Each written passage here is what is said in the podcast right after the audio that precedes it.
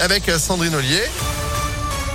Bonjour Sandrine. Bonjour Phil, bonjour à tous. À la une, cette polémique après une interview d'Emmanuel Macron aux Parisiens. Le président dit vouloir, je cite, emmerder les non-vaccinés et on va continuer de le faire jusqu'au bout.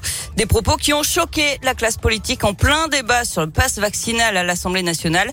Débats qui ont d'ailleurs été de nouveau suspendus. Ils reprendront cet après-midi. Les députés ont quand même eu le temps de relever l'âge à partir duquel le passe vaccinal sera exigé.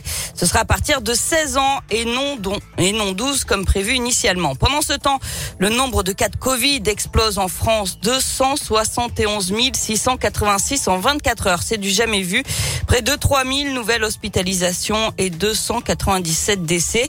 Chez nous, le taux d'incidence baisse, mais reste très élevé. Plus de 1035 cas pour 100 euh, 000 habitants euh, dans le Rhône, 971 en Isère et 795 dans l'Ain.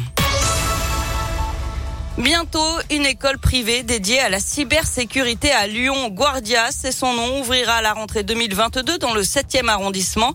Et les inscriptions sont ouvertes. Une journée portes ouvertes est d'ailleurs organisée ce soir. La cybersécurité, c'est un secteur en pleine expansion où le besoin de main-d'œuvre explose face aux attaques de plus en plus fréquentes. Les grands groupes ne sont plus les seules victimes. Des PME aussi sont touchées. Au cours des six derniers mois, les entreprises françaises ont été attaquées en moyenne 632 fois par semaine. Dans cette école, on pourra donc apprendre plusieurs métiers comme pen tester, hacker éthique ou encore responsable de la sécurité des systèmes d'information d'une entreprise. En tout cas, les entreprises sont toutes à la recherche de la perle rare, à en croire Valérie Dmitrovic, euh, l'une des fondatrices de Guardia. On a créé cette école pour répondre à un besoin euh, très fort, un enjeu national, un enjeu de souveraineté économique. Donc on a aujourd'hui absolument besoin de protéger les entreprises, les organisations, les institutions euh, françaises et européennes, internationales bien sûr, si on veut aller travailler à l'étranger. Donc aujourd'hui, par exemple, en France, on a 10 000 emplois non pourvus. À Lyon, il y a énormément d'entreprises de la cybersécurité. Lyon est un tissu économique très riche. Donc c'est vraiment euh, un emploi assuré pour tous les passionnés de l'informatique et de la cybersécurité. Et Guardia sera accessible directement après le bac, moyennant des frais de scolarité autour de 9000 euros par an. Et une journée portes ouvertes a donc lieu ce soir à 18h. Ça se passe en visio. En bref, la collecte de sapins commence dans la métropole de Lyon jusqu'au 19 janvier. Vous pouvez les déposer dans les 195 points de collecte répartis dans les arrondissements de Lyon et toutes les, les communes de la métropole ou alors en déchetterie.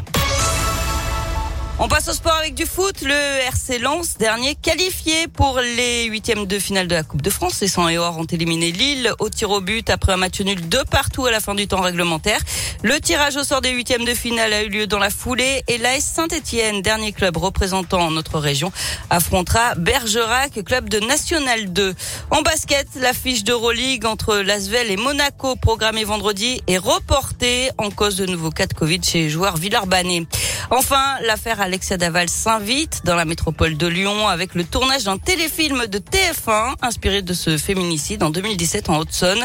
Hier à Oulin, aujourd'hui à Écully et puis euh, demain et vendredi à Marcy-l'Étoile selon le progrès. Ok, d'accord. Donc silence, moteur. Action. Exactement. Merci beaucoup Sandrine. Vous êtes de retour à 7h À tout à l'heure. L'info continue sur impactfm.fr. 6h33, c'est la météo.